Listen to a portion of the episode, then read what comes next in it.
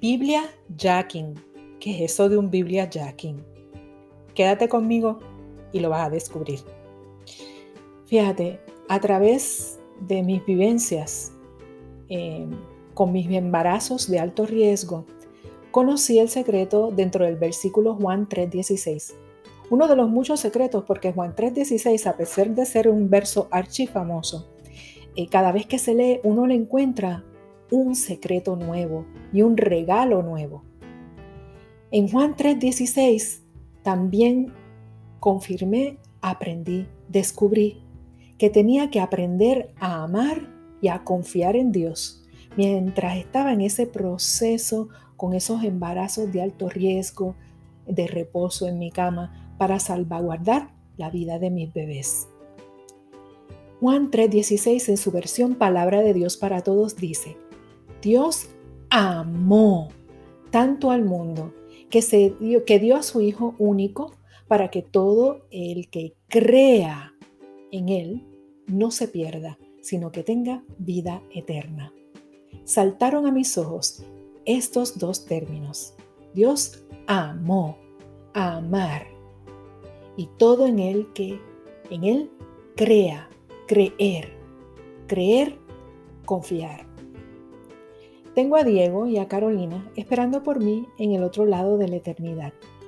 Mis bebés fallecieron uno en mi vientre y la otra a la media hora de nacer, ambos a las 23 semanas de concebidos. Durante el embarazo de mi tercer hijo tuve que estar en la cama por los nueve meses y fue allí que comenzó mi romance con la palabra de Dios. La maternidad fue el vehículo que Dios usó para apegarme a Él y a su creativa, hermosa, poderosa, real, sabia, útil y verdadera palabra. Hasta el sol de hoy, ese apego a Él, gracias a mi romance por la Biblia, me sostiene. Su palabra es una larga historia de amor, tanto que es eterna. Pero tengo una confesión que hacer.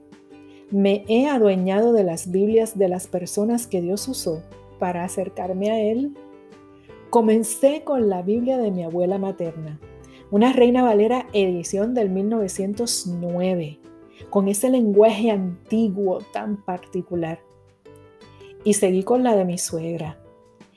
Esa se la pasé a mi esposo, esa Biblia se la pasé a mi esposo. Y dentro de ella encontramos notitas y anotada una lista con las fechas de nacimiento de todos los nietos en su puño y letra. Tengo muchísimas versiones que me he comprado yo misma de la Biblia. Están regadas por toda mi casa. Pero esas Biblias que he rescatado luego del fallecimiento de mujeres a través de cuyas vidas Dios sembró tanto de su memoria y de gracia en mí, esas Biblias de mi abuela y de mi suegra, son tan preciadas como joyas para mí. Dios guarde a mi Santa Madre, ella sigue viva y que Dios le conserve aún más vida.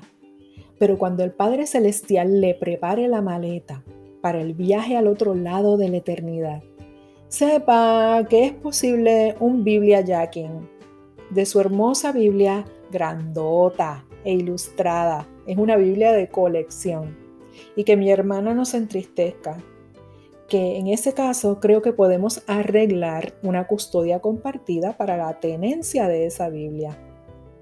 Hago una notita aclaratoria. Jacking es el término informal del inglés que significa tomar algo para sí por sorpresa, tomar algo ilícitamente o por la fuerza. No robar es un mandato claro de parte de Dios, yo estoy clara, la Biblia de mi abuela se la pedí a mi madre, fue con permiso, no me la robé. Y la de mi suegra se lo notificamos a mi cuñada y fue concedida. Pero tengo que reconocer que el fuego del deseo por hacerme con esas Biblias no es normal. Y como que lo estoy haciendo una tradición. Cada vez que fallece alguien amado, cercano a mí, pienso en la Biblia y quisiera tenerla como herencia. son como un acto de complicidad entre mi Señor y yo, cariñitos y privilegios de gozo que Él me ha concedido. ¿Y tú? ¿Has vivido esto mismo? ¿Coleccionas Biblias de las personas amadas e importantes en tu vida? Sobre todo, si esas personas son las que Dios usó para edificar y llevarte a Él. Este es tu podcast, Una vida profunda, contigo, tu amiga Clary, unavidaprofunda.com. El podcast en Spotify, plataforma de Anchor y también en la página web. Búscame en Facebook, Una vida profunda. Bye bye.